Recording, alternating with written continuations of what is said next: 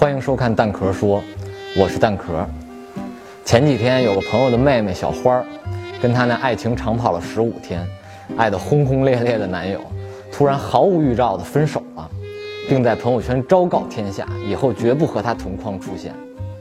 我一直在脑补俩人都有多大仇，后来才知道，真相原来是俩人同居的时候，男友把自己的袜子跟小花的内衣同时扔进洗衣机。而小花又是处女座，爱情有时候很坚强，天涯海角永相随；爱情有时候又很脆弱，你的袜子我反胃。那么问题来了，情侣到底是开房好呢，还是租房好？俗话说，哪个少年不发情，哪个少女不思春？很多人觉得爱到深处，情到浓时，一起做爱做的事，升温、升华、升上云端，多美好的事儿！如果能租房住在一起，每天如此，岂不是半夜都要乐醒了？嗯，是该醒了，美梦该醒了。今天，蛋壳就本着为广大粉丝负责的态度，给大家讲讲为什么要开房而不是租房。首先，大家要明白，谈恋爱跟过日子是两个完全不同的概念。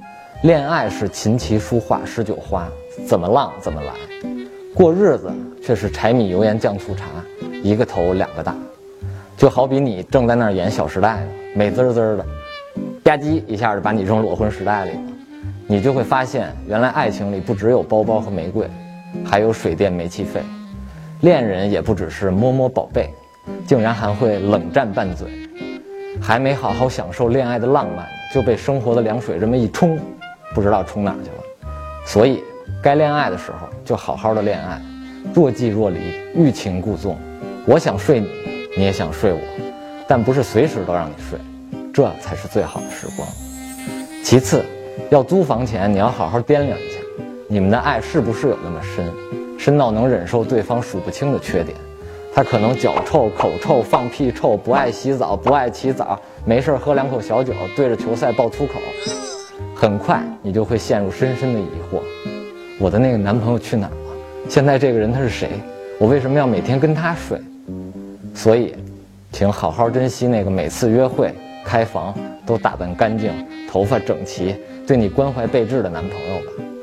这个男孩存在的时间极其短暂，生于上赶着追你，死于终于同居了。再次，我们从用户体验角度来说一下：试想一下，想睡睡不着和随时都能睡，哪个更能吊住男人的胃口？试想一下，七天一次跟七天七次。哪个战斗力会更强？再试想一下，一张每天固定的床和每次都有不同主题的房间，哪个更刺激？同学们，这是一道送分题呀！